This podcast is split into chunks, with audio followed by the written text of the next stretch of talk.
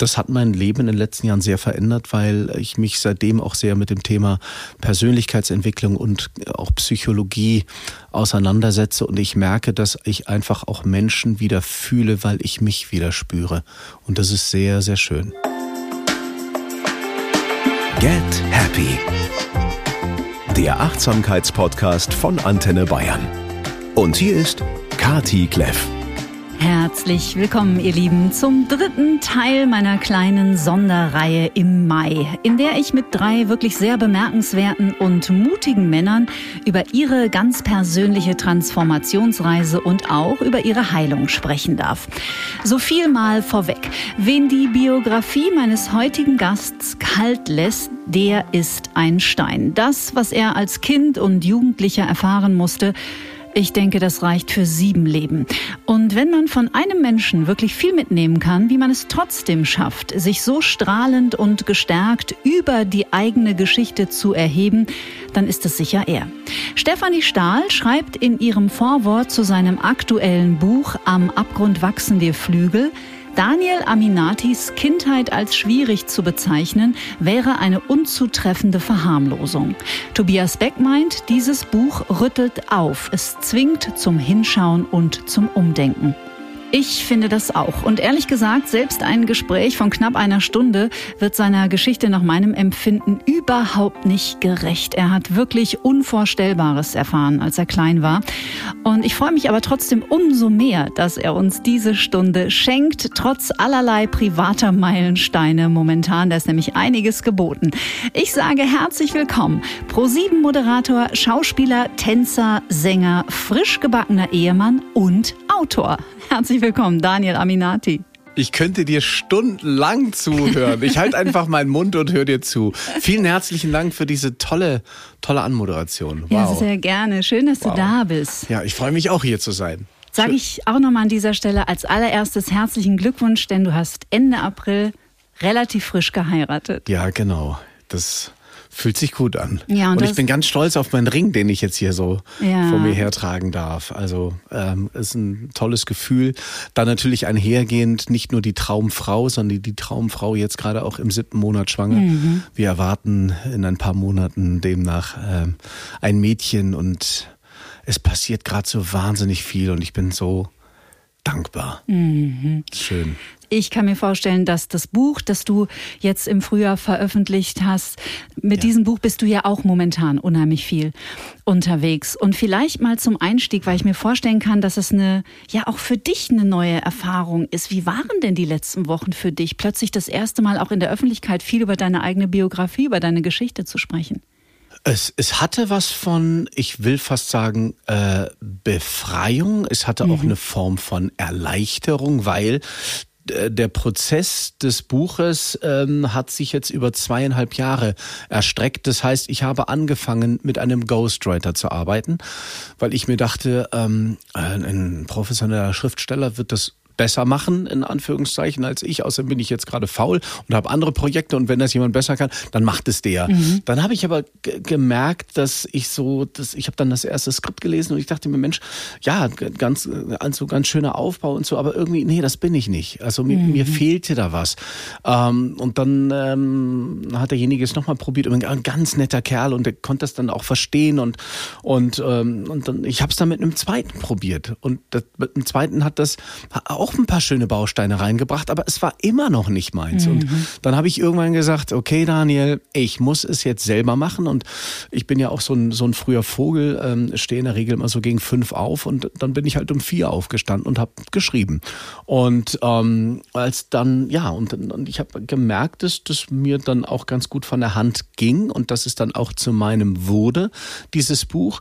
Und als es dann schlussendlich draußen war, war es so, wow, endlich. Mhm. Und ähm, ich habe dieses Buch ja auch ganz bewusst geschrieben, um mich einfach auch zu zeigen, um auch zu demonstrieren, das bin ich und zwar ohne Masken, weil die wir ja vor dem Mikrofon sitzen oder eben auch äh, vor der Kamera stehen, ähm, wir, wir tragen ja besonders äh, ausgeprägte Masken, will ich fast sagen, mhm. obwohl jeder von uns ja äh, gewisse Formen des, des Schutzes vor sich herträgt.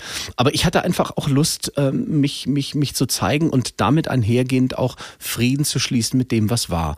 Und deswegen war das toll, dass dieses Buch dann draußen war und dass es jetzt natürlich auch noch, oder was heißt natürlich, aber ich freue mich, dass es auch noch ein Spiegel-Bestseller ist. Das ist mhm. natürlich super. Mhm. Wie viel Therapie war es für dich im Nachhinein, das Schreiben? Sehr viel Therapie. Mhm. Weil, weil ich für mich ja erstmal natürlich auch begreifen wollte, was die Vergangenheit tatsächlich mit mir gemacht hat, wer ich jetzt bin und wer ich vor allen Dingen, wer will ich sein? Jetzt gerade natürlich auch die Frage mit ähm, im, im, Zusammenhang mit, ich werde Vater. Mhm. Ähm, ich, äh, ich möchte ein toller Ehemann sein. Ich möchte ein toller Vater sein. Also sollte ich auch begreifen, wer ich bin und wie ich es vielleicht erreichen darf, der zu sein, der ich sein möchte. Mhm. Und deswegen war es natürlich auch eine Therapie, eine Auseinandersetzung. Absolut. Mhm. Da wirst du dich nicht dran erinnern, aber wir haben uns schon mal getroffen. Und zwar irgendwann in den 90ern, als du mit Bed and Breakfast auf Promotour warst. Und da waren wir im Freisinger Landgasthof hier irgendwo in Unterföhring, waren wir essen und da warst du auch dabei. Und da habe ich dich damals empfunden, abgesehen davon, dass ich auch ein Backfisch war. Ich bin Jahrgang 73. Was bist Ach, du? Ich bin auch 73, genau. Also wir waren halt einfach Babys, einfach sehr, sehr jung. Und da habe ich auch immer gedacht, oh, der ist so irgendwie so ein total unnahbarer Typ. Du hast auch, glaube ich, ein bisschen weiter weggesessen und so.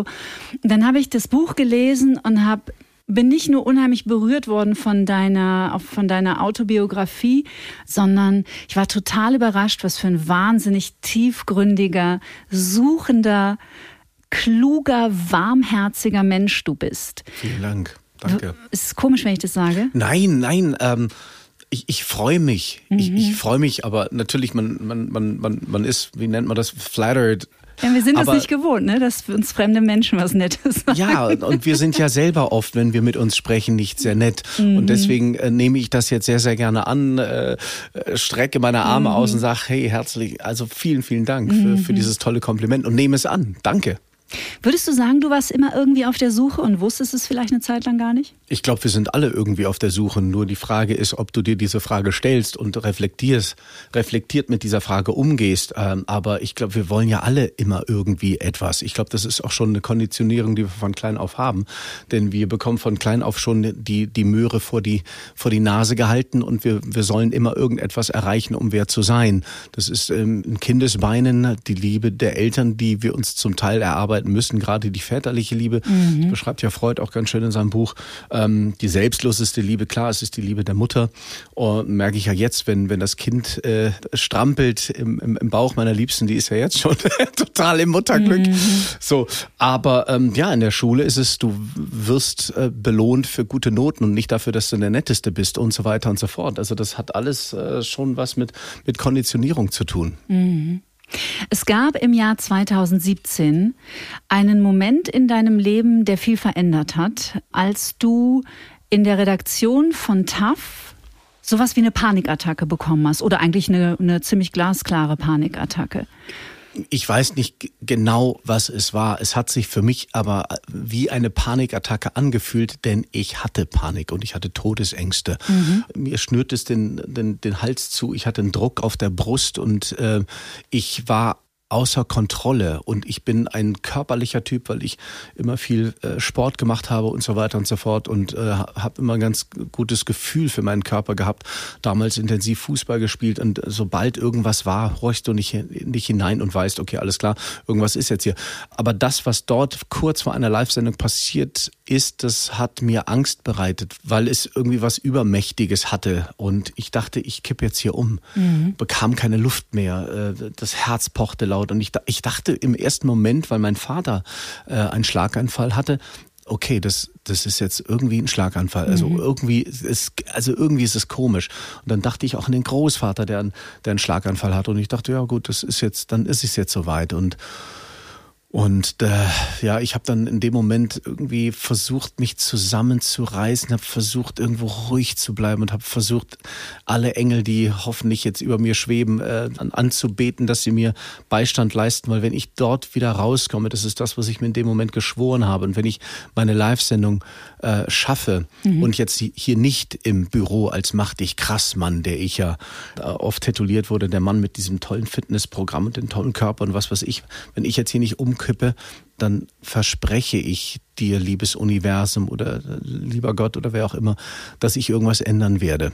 Und das war für mich so ein, so ein Warnsignal und auch ein Weckruf, dass ich vielleicht mal mehr nach innen gehen sollte, als im Außen zu sein. Mhm. Und das habe ich dann auch gemacht.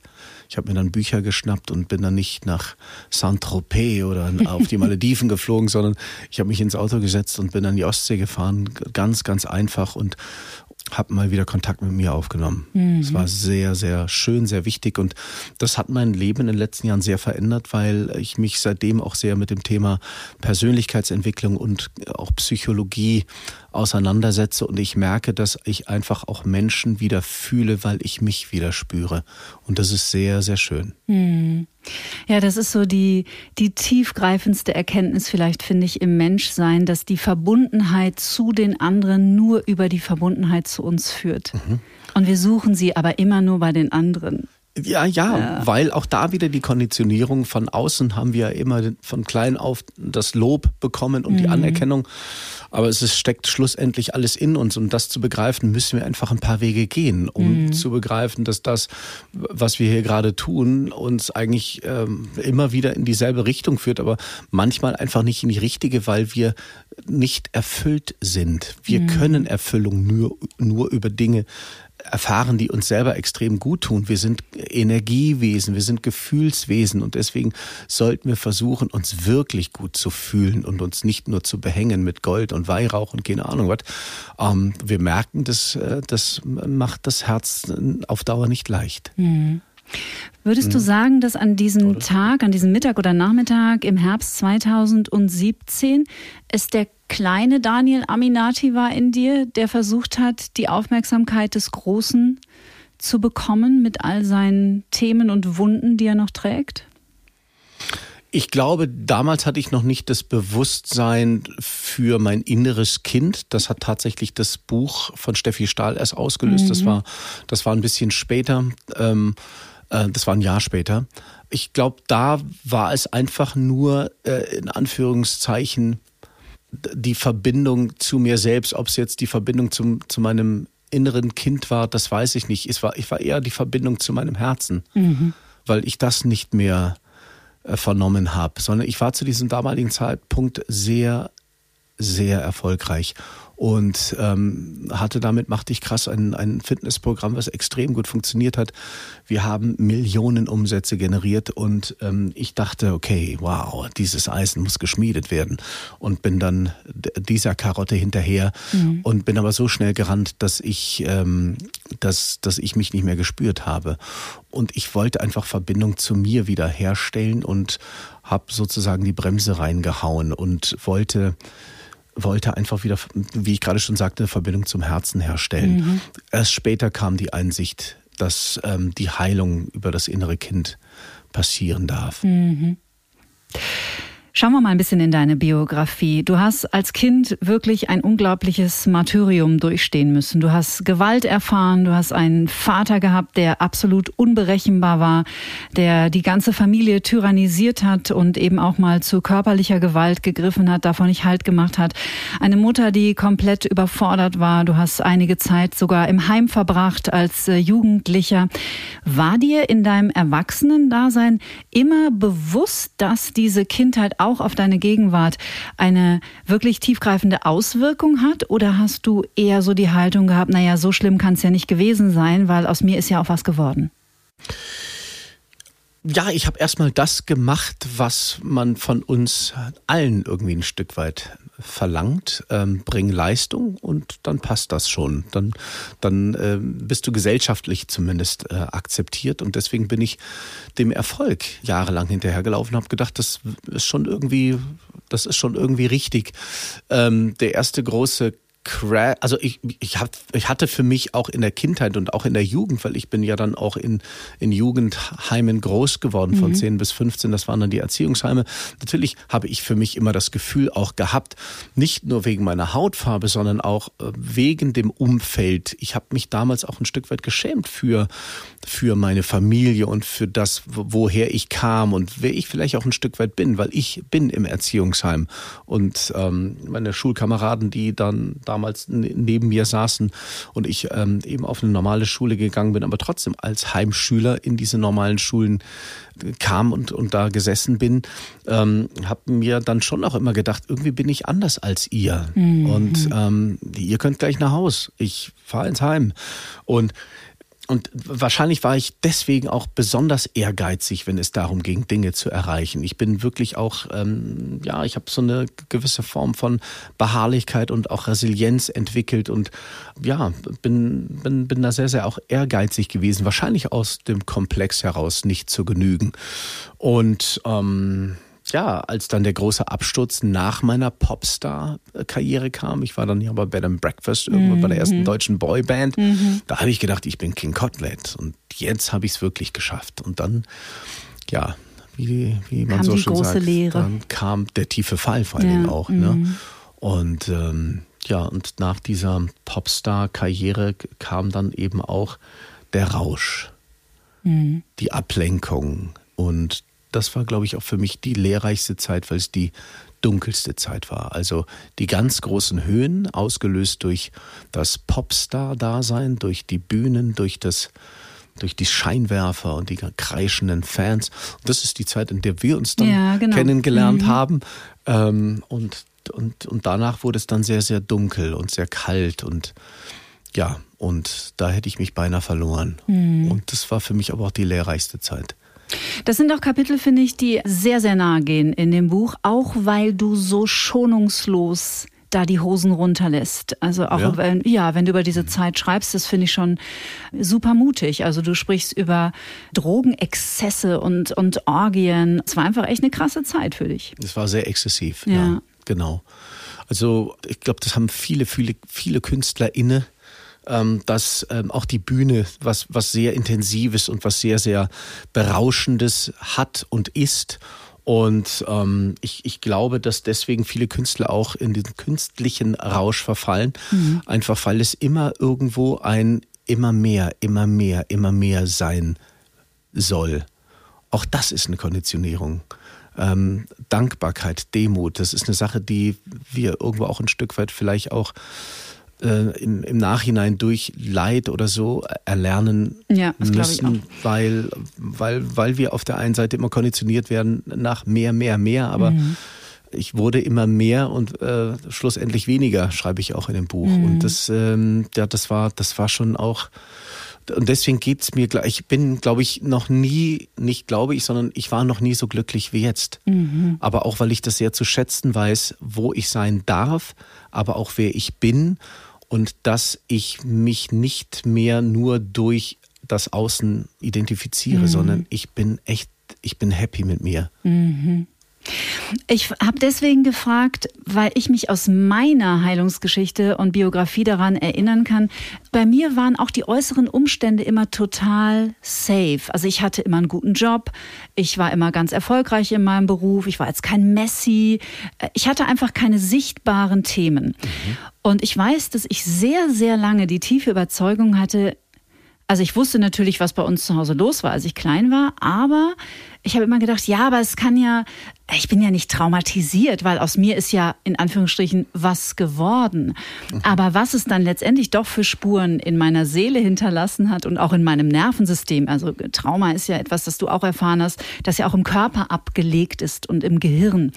Ähm, das hat ganz lange gedauert, bis ich das verstanden habe. Also mhm. ich glaube, als ich das erste Mal in die Traumatherapie gegangen bin, da habe ich zu der Therapeutin gesagt, ja, also ehrlich gesagt, ich weiß gar nicht, was ich hier soll, weil ich bin ja nicht traumatisiert. Und wie hat sich bei dir dein Unglück oder die Traurigkeit äh, manifestiert? Essstörungen, mhm. ganz ungesunde Beziehungen. Mhm. Aber das waren schon mal zwei richtig große Bereiche. Mhm. Und natürlich auch die Klassiker, also depressive Episoden, mhm. Ähm, Panikattacken, auch aus dem Nichts. Das ist ja das Teuflische an der Panikattacke. Mhm. Die ist ja in der Regel keine Reaktion auf etwas, sondern die kommt ja aus dem Nichts. Mhm. Mhm. Das kann im Supermarkt sein oder in der TAF-Redaktion. Darf ich dich fragen, was du machst, um ähm, dem entgegenzuwirken? Also mittlerweile, toi, toi, toi, bin ich so seit drei Jahren recht ohne Symptome, sage ich jetzt mal. Mhm. Ich habe das kann ich so in Kürze gar nicht beantworten. Ich habe mich einfach sehr, sehr gut in Selbstregulation äh, geübt. Also das heißt, ich bin sehr gut in Kontakt mit mir und meinem Körper und wenn ich merke, eine alte Wunde wird berührt und da weiß ich nicht, wie es dir geht, ich glaube, es gibt Wunden, die heilen nie.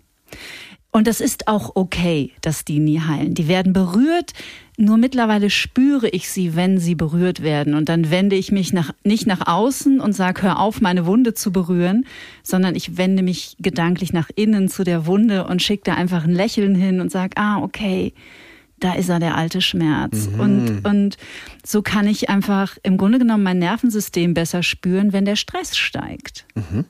Verstehe. Weißt du, ich meine? Ja, du gewinnst Abstand zu dem, weil du in der Beobachtungshaltung bist und nicht mehr mittendrin. Genau, ich bin nicht mehr der Schmerz. Genau.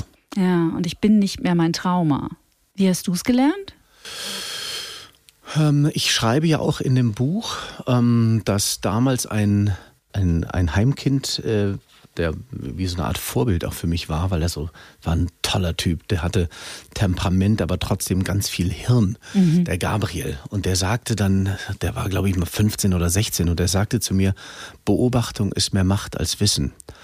Und Irre. Ich, äh, dieser Satz ist immer hängen geblieben. Irre. Und ähm, ich, ich verstehe inzwischen eben auch nicht nur, äh, wie er es damals zu mir meinte, von wegen Mensch, wenn du beobachtend durch die, durch die Welt läufst, dann ist es manchmal mehr wert als das Wissen, was du dir irgendwie aus Büchern aneignest oder so. So habe ich es dann damals verstanden. Und das, was ich inzwischen eben auch begreife über die äh, Psychologie, dass Abstand zu schaffen und sich selbst zu beobachten, das nimmt zum Beispiel auch die Emotionalität aus dem Ganzen, weil ich bin damals ein extrem aufbrausendes Kind gewesen. Mhm. Und ähm, meine Emotionen. Aber verständlicherweise ja auch, ja, muss man ja sagen, ne? Ja, als Reaktion auf die. Aber wenn du dann merkst, dass du als Erwachsener immer noch äh, Momente ja, hast, wo du dann eben zerstörerisch mhm. wirst und Menschen dich nicht mehr erkennen, weil mhm. sie denken, okay, was ist jetzt hier los? Und eine Sicherung so durchbrennt, dass Menschen, die dich lieben, Angst vor dir haben. Mhm. Ähm, das geht einfach nicht. Und das ist einfach ungesund. Und, und dementsprechend habe ich nach Tools gesucht. Ich habe mich auch in Therapien begeben. Ich bin damals auch in die Drogentherapie gegangen äh, und ähm, ja, äh, habe auch ganz, ganz viel, ganz, ganz viel Wärme Zartheit und eben auch ähm, ja eine gewisse Form von von Wissen mir angeeignet aus Büchern, die in Richtung Persönlichkeitsentwicklung gehen mhm. oder ähm, ja, einfach auch Bücher, die, die dich einfach auch in andere Ebenen bringen ne? und die dich die Welt mit anderen Augen sehen lassen. Und es geht ganz, ganz viel um Annehmen, so wie du gerade schon richtigerweise gesagt hast. Ein Annehmen, was ist und mhm. nicht immer Widerstände und, und weg wegkippen, wegdrücken, sondern sie mit großen Armen äh, und, und vor allen Dingen liebevollen Armen annehmen. Und äh, wir sind alle gut, so wie wir sind. Mhm. Und das ist, glaube ich, ganz, das löst ganz viel. Ich habe manchmal das Gefühl, dieses Alter, in dem wir jetzt sind, jetzt ist eigentlich Zeit, erwachsen zu werden. Also nicht mehr in kindlichen, in kindlichen Strukturen zu reagieren. Eben zum Beispiel, wie du jetzt sagst, aufbrausend. Also sprich, deine Überlebensstrategie war wahrscheinlich eher Fight. Meine war die sogenannte Fawn Response. Ich bin eher in die Unterwerfung gegangen mhm. oder in die Flucht. Also mhm. wenn ich nicht fliehen konnte, mhm. Und Fight war für mich die letzte Wahl. Ja. Und ich habe manchmal das Gefühl, jetzt so dieser ganze Transformationsprozess ist eigentlich wie ein Erwachsenwerden. Jetzt legen wir mal die kindlichen Strategien ab und begegnen uns mal als Erwachsene respektvoll auf Augenhöhe. Oh, das ist ein interessantes Bild, weil ich glaube, da, wenn ich dich anschaue und wenn ich dich lächeln sehe, wirst du immer Kind sein. Weil du hast was auf Leichtes. Auf jeden Fall. Hundertprozentig. Ja. Und ähm, deswegen, äh, es ist ein schönes Bild, was, ja, also, äh, also ich, ich glaube schon, dass Erwachsensein auch viel damit zu tun hat, nicht mehr, ähm, sagen wir mal, unnötige Kämpfe zu kämpfen. Also das, das, das verbinde ich mit Erwachsensein. Mhm. Dann aber trotz alledem diese Leichtigkeit zu behalten, zu verstehen, wie wichtig die Leichtigkeit des Kindes ist, um Dinge zu sehen, um die Vernunft auszuschalten. Ich glaube, das ist extrem oh, wichtig. Ja Bei mir geht es jetzt tatsächlich so ein bisschen ähm, auch um ganz, ganz viel Sinnhaftigkeit. Mhm. Das heißt nicht mehr nur um das eigene Ego kreisen. Also ich merke, dass momentan so eine, so eine Zeit an, angekommen ist, äh, wo, wo, wo es mir darum geht, so ein bisschen auch in diese Form des Dienens zu gehen. Das heißt, nicht mehr ich, ich, ich, sondern was kann ich tun, damit es dir gut geht. Mhm. Und das ist auch ein Grund, warum ich dieses Buch geschrieben habe, um vielleicht dem einen oder anderen Inspiration geben zu dürfen, weil ähm, wir alle ja unsere unsere Stolpersteine im Leben haben, weil wir alle Ängste haben, wir haben alle Sehnsüchte und ähm, dieses Buch soll ein Mutmacher sein, egal an was von der Stelle des Lebens du dich gerade befindest, weiterzugehen. Mhm. Geh weiter. Mhm. Stillstand ist der Tod. Und ähm, ja, also ich bin ich bin extrem gespannt auf das, was jetzt so alles kommt. Ich ich freue mich, dass ich Ende September anfangen darf, mit meinem Buch auf die Bühne zu gehen. Es wird jetzt aber keine typische Buchtour sein, weil ich bin Entertainer.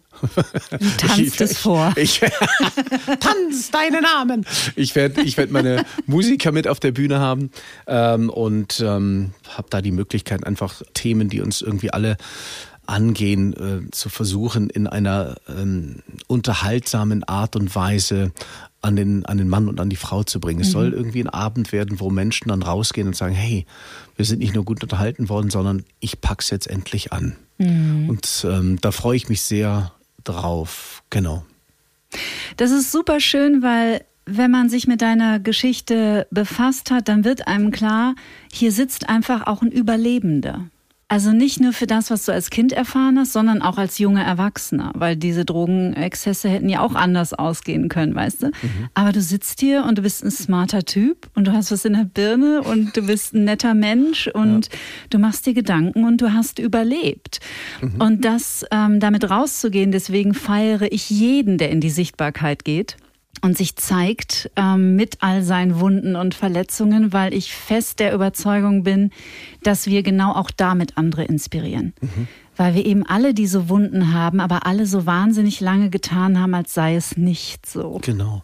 Und so bekommt auch unser Dasein auch nochmal eine schöne Sinnhaftigkeit, mhm. weil wir vielleicht dem einen oder anderen schneller die ein oder andere ja, den einen oder anderen Stolperstein vielleicht auch ersparen können oder vielleicht den einen oder anderen schneller ins Glück stupsen dürfen. Obwohl wir immer auch, auch wir haben ja äh, Momente, wo äh, uns jetzt nicht unbedingt äh, immer ein, ein, die Sonne begegnet. Doch, immer. Äh, immer, genau. Aber ich glaube, inzwischen begreifen wir sehr, sehr wohl, ähm, wie wir es anstellen können, dass eben auch Regentage manchmal vielleicht auch ganz, ganz, ganz heilsam sein können. Mhm. Und dass sie auch dazugehören, ne? Mhm. zum Leben und zum Menschsein. Genau, absolut.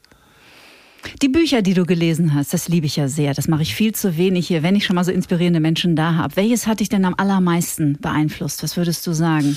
Ein ganz tolles Buch für mich war Tony Robbins, das Power-Prinzip. Mhm. Steffi Stahl schreibe ich ja auch in einem Buch. Mhm. Das Kind in dir muss Heimat finden. Ähm, Gespräche mit Gott. Ja. Wow.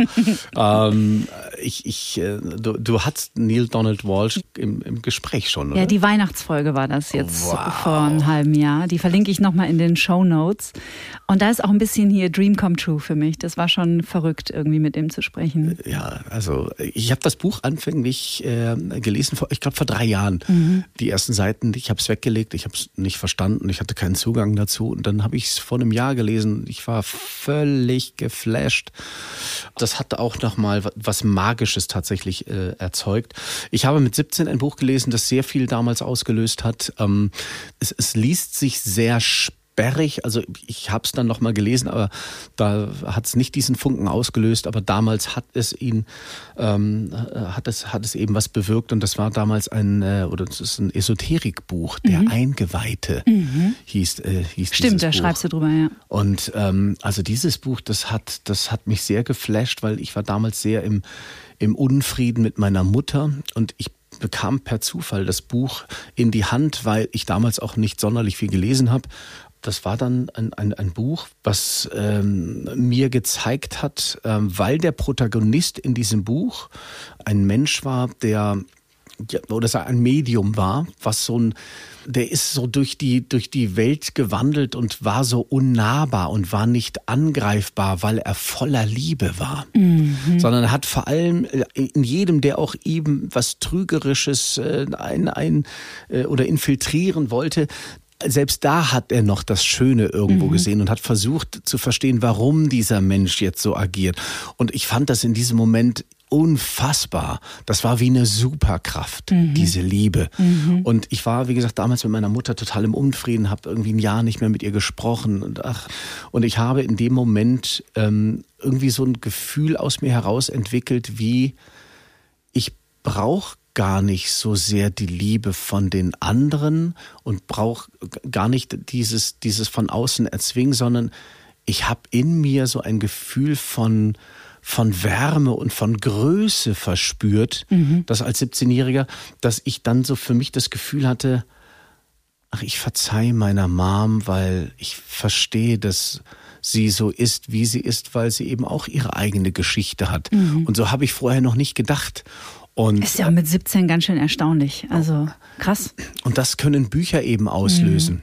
Mhm. Und ähm, ja, das, äh, das waren so einige Bücher, die, die ich jetzt erwähnen kann, weil, weil, weil sie in mir was gemacht mhm. haben. Bist was, auch eine alte Seele.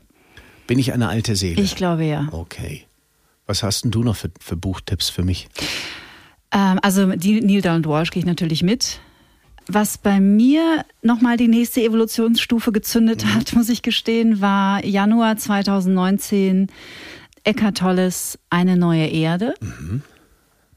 Den habe ich mir dann auch vier Tage bei einem Retreat angeschaut, äh, irgendwo an der Ostsee. Das war auch nochmal mhm. echt ein, Booster, möchte ich fast sagen. Ja. Und jetzt habe ich neulich eins entdeckt, das könnte dir auch gefallen. Das heißt, der Neurochirurg, der sein Herz vergessen hatte. Oh, Hast du oh, davon schon mal gehört? Schöner Titel. Es ist eine bezaubernde Geschichte, äh, gebe ich an alle gerne weiter. Es ist eine wahre Geschichte. Das ist ein amerikanischer Arzt, eben Neurochirurg ähm, der auch unter sehr schwierigen Umständen äh, groß geworden ist und auch so eine Art Engel oder Mentorin traf in einem Zauberladen. Mhm. Die Geschichte stimmt mit dem Zauberladen und ob es ein Buchgeschäft war, weiß ich nicht, aber Zauberladen klingt natürlich geiler. Und die hat ihm Meditieren beigebracht. Aha. Der erzählt eben seine Geschichte und äh, es ist wahnsinnig berührend und ah. liest sich ganz leicht, aber berührt einen so auf so einer ganz tiefen Ebene. Ah. Also die neue Erde, die hat schon ganz schön eingeschlagen. Ah, okay, alles klar. Ja. Zwei Bücher, die ich mir jetzt auf jeden Fall dann zur Gemüte führen werde. Brainy Brown. Ja. Laufen lernt man nur durch Hinfallen. Fand ich auch super. Von der ist natürlich legendär dieser Vortrag über Verletzlichkeit. Aha. Und darum geht es ja eigentlich, also es geht sehr viel um Verletzlichkeit in, in diesem Podcast generell, aber das war für mich auch ein bisschen die Thematik dieser drei Sonderfolgen, die ich mit Atze gemacht habe und mit Ingo und jetzt mit dir als krönendem Abschluss, weil Verletzlichkeit, zumindest ist das meine Beobachtung, doch etwas ist, was ähm, vor allem Männern sehr schwer gefallen ist in den letzten vielleicht Jahrhunderten. Mhm. Und was sich aber gerade ein bisschen verändert, mhm. empfinde ich so. Okay.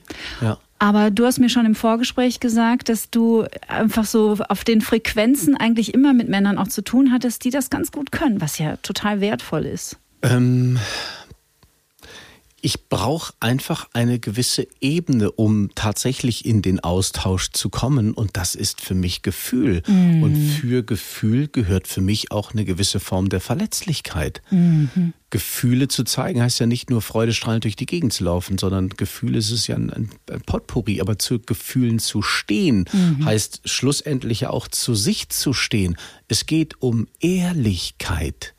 Und ich will wissen, wen ich vor mir habe. Mhm. Lass uns sprechen, lass uns austauschen, weil wir sitzen hier. Du willst was von mir in Anführungszeichen, wir verbringen Zeit miteinander. Du weißt selber, sie ist sehr kostbar. Also, ach, lass uns doch den ganzen mhm. Scheiß beiseite. Komm, wir reden ein. wer, wer, bist denn du? Erzähl doch mal. Ja, und so, so findest du eine Ebene. Und mhm. ich habe Gott sei Dank tolle Freunde, die genauso funktionieren. Die eben auch ihre, nennen wir es, weibliche Seite zulassen. Ja, super. So. Ne? Und ja. Also, es gibt schon tolle Männer da draußen. Auf jeden ah, Fall. Ich hatte letztens ein Mega-Gespräch mit Veit Lindau. Ah, der war auch schon da. Also den fand ich auch toll. Ja. Also der hat auch, also der auch eine Mischung aus toller äh, maskulinen Haltung, aber eben auch so eine, so eine ganz, ganz sehr zarte äh, Seite. Und das fand ich irgendwie, das ist eine schöne Mischung, weil ja. ähm, das Leben ist Dualität. Wir leben immer im, im, in der Balance. Mhm. Und wenn diese Balance eben funktioniert, dann, dann bist du im, im Gleichklang. So, und das ist doch wunderbar. Ich stelle mir vor, es wäre den ganzen Tag Nacht. Mhm. Oh, furchtbar. Mhm. Oder nur hell. Nee. Oder ja. nur heiß oder nur nein. Also ja, jetzt sind wir bei Walt. Ne? Es gibt halt das eine nur mit dem anderen. Ja, mhm. das, deswegen lasst beides zu. Mhm. Klar, und ich bin auf der einen Seite, ja, ich weiß schon, dass, dass ich eben auch dass meine DNA, du hast es eben schon angesprochen, auch sehr vom Kampf kommt. Das, also ich weiß auch sehr, dass ich schützen und beschützen kann, aber ich weiß eben auch, dass das andere sehr wohl funktioniert. Und deswegen geht es mir wahrscheinlich auch ganz gut, weil ich mhm. beides inne habe, aber auch weiß, beides mit beidem umzugehen. Mhm. Es ist so interessant. Ich mag diese Idee, dass wir alle aus verschiedenen Persönlichkeitsanteilen bestehen und dass ja auch in ganz verschiedenen Situationen unterschiedliche Anteile, sage ich jetzt mal, am Steuer sitzen. Also der Daniel, der jetzt hier sitzt, ist wahrscheinlich nicht der, der gleich bei ProSieben TAF moderiert, ist nicht der, der das Buch geschrieben hat, ist nicht der, der mit seiner Frau Patrice heute Abend vielleicht was essen geht. Es sind ja immer unterschiedliche Persönlichkeitsanteile. Und auch wenn wir das anfangen zu begreifen, finde ich, dann entwickeln wir auch ein tieferes Verständnis für uns, wie vielschichtig wir eigentlich sind. Weißt du? Ja, das meinte ich eben auch mit den Masken zum Teil. Ja, genau. Weil klar nehme ich eine andere Farbe an, wenn ich gleich vor der Kamera stehe, aber ich bin trotzdem ich. Mhm, genau. Und deswegen äh, glaube ich sehr wohl auch, wenn Menschen davon sprechen, dass sie sagen, Mensch, du bist so authentisch ich versuche authentisch zu sein, weil ich immer versuche bei mir zu sein, auch mhm. wenn ich verschiedene Gesichter, Schrägstrich Masken oder Persönlichkeiten zeige, aber ich versuche mich immer zu fühlen. Mhm. Und wenn ich mich fühle, bin ich bei mir. Und ich bin jetzt gerade bei mir, weil ich fühle mich gut. Und gleich, wenn ich zu tough fahre und vor der Kamera stehe, fühle ich mich auch gut, mhm. weil ich auch der Daniel bin, aber dann bin dann der Tough Daniel. Mhm. Und wenn ich bei meiner Frau bin, dann haben wir trotzdem auch ganz, ganz tolle und auch tiefgehende, oh Gott, was haben wir nächtelang gesprochen, keine Ahnung was. Ja, aber natürlich bin ich dann auch nochmal der Ehemann Daniel oder mhm, der, genau. der auch immer. Also, Ach, das ist doch so toll, dass wir so, ja. so, so vielschichtig sind und so viele Farben und so viele Facetten mhm. haben. Und trotz alledem sind wir alle gleich. Ja, Das glaube ich auch. Also wir haben vielleicht eine andere, ich glaube zumindest, wir sehnen uns alle nach demselben. Ich glaube, wir wollen in irgendeiner Form ankommen, am Ende bei uns wahrscheinlich. Wir wollen alle lieben und wir wollen geliebt, geliebt werden. werden ja. Und das haben wir alle gleich. Ja. Alle auf der ganzen Welt und ja. das verbindet uns.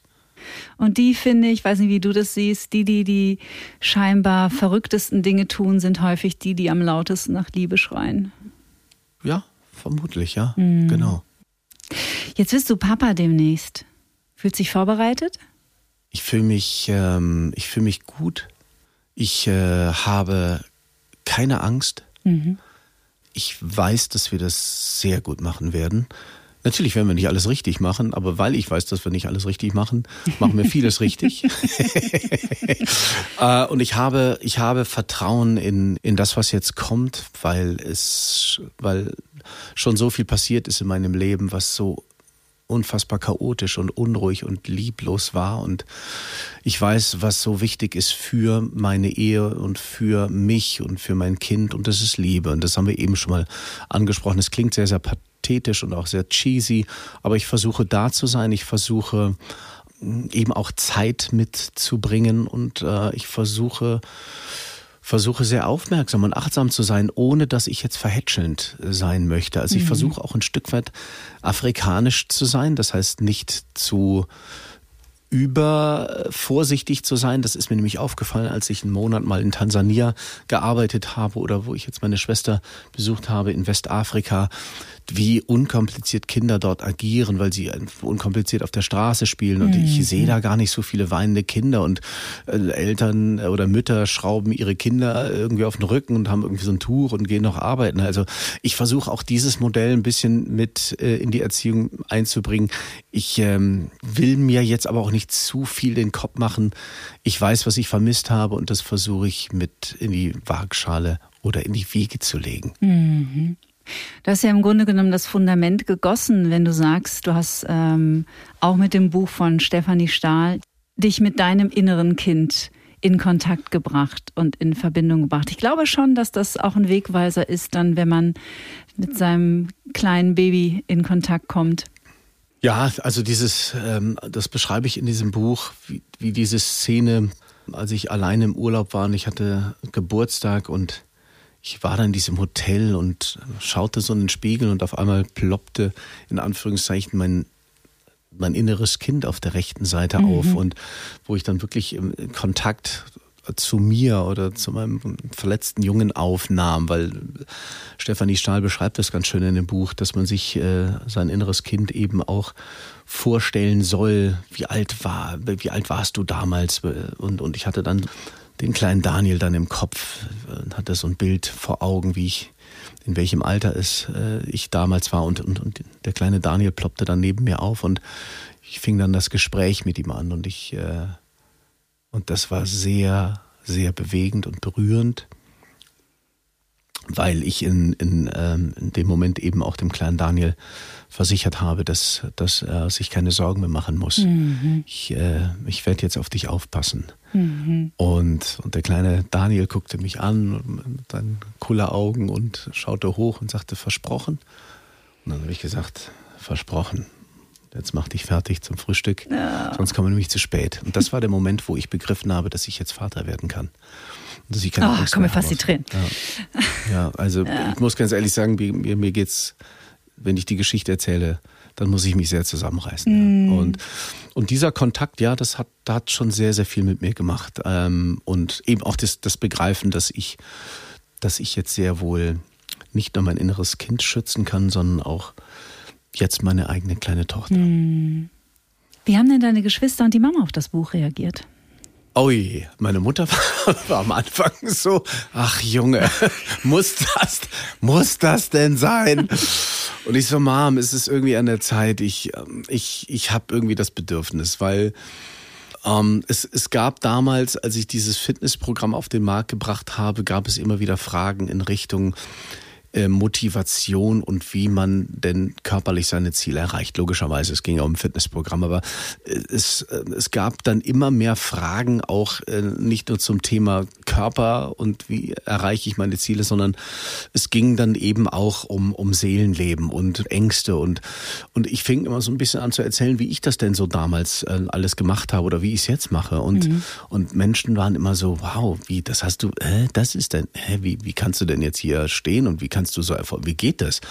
Und ähm, ich hatte dann so für mich das Gefühl, also erstens fand ich es schön, dass mir Menschen zugehört haben und dass, dass meine doch sehr schmerzhafte Geschichte in Anführungszeichen dann doch irgendwie für irgendetwas gut gewesen mhm. sein muss. Und aus dieser Idee heraus entstand dann auch die, die Idee, ich möchte gerne meine Geschichte erzählen, mhm. weil ich glaube, es kann vielleicht dem einen oder anderen helfen. So, und ähm, ja, und dann dann ähm, habe ich meine Mutter gefragt, ob sie mir vielleicht mal ein paar Geschichten aus der alten Zeit erzählt und, und sie so, ach nee, Junge, es hat, mhm. also sie wollte da nicht wieder zurück in den Schmerz, weil verstehe ich auch, weil jede Sekunde unserer Geschichte ist in unseren Zellen gespeichert und da wieder reinzugehen, das habe ich beim Schreiben auch gemerkt, Gott, wie oft saß ich da und mir ging es nicht gut, weil das, das kann ich mir gut vorstellen, weil, weil ja. es wieder hochkam und keine Ahnung was und, und auch meine Schwester, die, die meine, gerade meine Zwillingsschwester hat dann auch gesagt, oh Mensch, oh, also, aber sie haben mir dann Schluss schlussendlich haben sie mir geholfen, eben auch mit ihren Geschichten, die sie äh, dann ausgekramt haben. Meine Mutter kam auf die, auf die tolle Idee, ähm, dann eben auch die Scheidungsakten äh, meiner Eltern, die seit 40 Jahren irgendwo im Keller in Aachen lagen. Bei diesem Anwalt, der auch glücklicherweise noch lebt, der ist dann in den Keller gestiegen und hat diese, äh, hat diese Scheidungsakten hochgeholt, mhm. wo dann wirklich echt minutiös drin stand, wer wie wo was gemacht hat. Und äh, was mein Vater da damals alles für Lügen erzählt hat und ach, wie, wie brutal die, diese Scheidungsschlacht auch gewesen mhm. ist. Und, mhm. und das alles so chronologisch äh, nachzulesen, oh, das macht natürlich auch was. Und meine Mutter hat eigentlich auch den Deckel zugemacht. Und deswegen ähm, schön, dass dass wir es zu Ende gebracht haben, dass, dass mir meine Familie auch dabei geholfen hat und ähm, gerade meine Zwillingsschwester und meine, meine Mutter, gerade meine Mutter, der ich natürlich auch das, das Buch gewidmet habe. Was heißt natürlich, aber ich habe ihr gerne dieses Buch gewidmet. Und ähm, ja, ich freue mich, dass es schlussendlich so geworden ist. Hm. Es ist ein Buch, das einem wirklich sehr, sehr nahe geht und das ich hier sehr empfehlen möchte. Am Abgrund wachsen dir Flügel. Bist du manchmal noch gedanklich auch in Kontakt mit deinem Vater? Er ist vor ein paar Jahren gestorben oder ist er für dich in der Gegenwart? Das ist eine gute Frage. Gar kein Thema mehr. Gute Frage. Ähm, ich denke ab und an an ihn. Mhm. Aber wir haben es im Leben leider verpasst, ähm, tatsächlich so eine Bindung aufzubauen, dass, äh, dass ich ihn vermissen würde. Mhm. Äh, es, mein, mein, Vater war jetzt nicht nur grundsätzlich schlecht, um Gottes, Gottes Willen. Ähm, auch er kam mit großen Träumen. Ähm, ja, und wird auch seine Verletzung gehabt haben. Ne? Absolut. Sonst hätte es ja nicht weitergegeben. Richtig. Ja. Und also von daher, ähm, manchmal huscht dann doch ein Lächeln äh, übers Gesicht, weil mein Vater auch versucht hat, gerade im Seniorenheim auch sehr sehr humorvoll äh, zu sein und das Ganze eben auch mit einer gewissen Leichtigkeit zu nehmen, auch wenn es, ja, Punkt.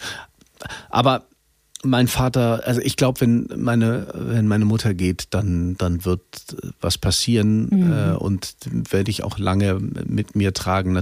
Also, weil sie sehr gekämpft hat für uns Kinder. Und ähm, aber mein Vater, ich habe mit meinem Vater leider nicht diesen, mhm. diese Geschichte.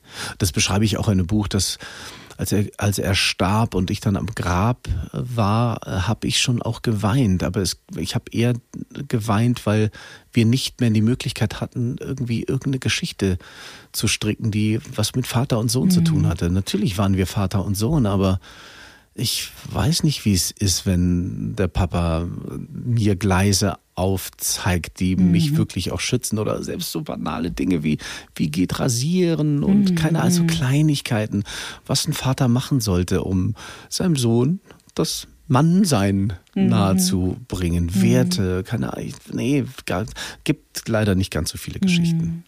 Ich habe meinem nach seinem Tod mal einen Brief geschrieben, das war sehr heilsam. Okay. So zwei Jahre danach. War, war ich erstaunt. Dass ich, also ich, nach drei Sätzen liefen für die nächsten zweieinhalb Stunden die Tränen. Es war sehr, sehr heilsam. Schöne Anregung. Ja. Ich danke dir so, dass du da warst. Ich würde gerne, wenn wir noch die Zeit haben, am Schluss etwas mit dir machen, was ich mit allen meinen Gästen mache. Ich beginne einen Satz und du führst ihn zu Ende. Gut. Das schaffst du. Daniel Aminati, das Erste, was ich morgens nach dem Aufstehen tue, ist Zähne putzen und in die Meditation gehen. Nach der Meditation überlege ich mir, ob ich mich hinsetze, um zu schreiben oder um Sport zu machen. Am besten entspanne ich mich, wenn ich. Am besten entspanne ich tatsächlich, wenn ich meditiere und wenn ich in der Natur bin und meine Frau ist bei mir. Meinem inneren Kritiker begegne ich, indem ich. Meinem inneren Kritiker begegne ich, indem ich ihn wahrnehme, ihn ernst nehme, mich aber nicht von ihm bestimmen lasse. Kluge Entscheidung. ich komme immer noch an meine Grenzen, wenn ich.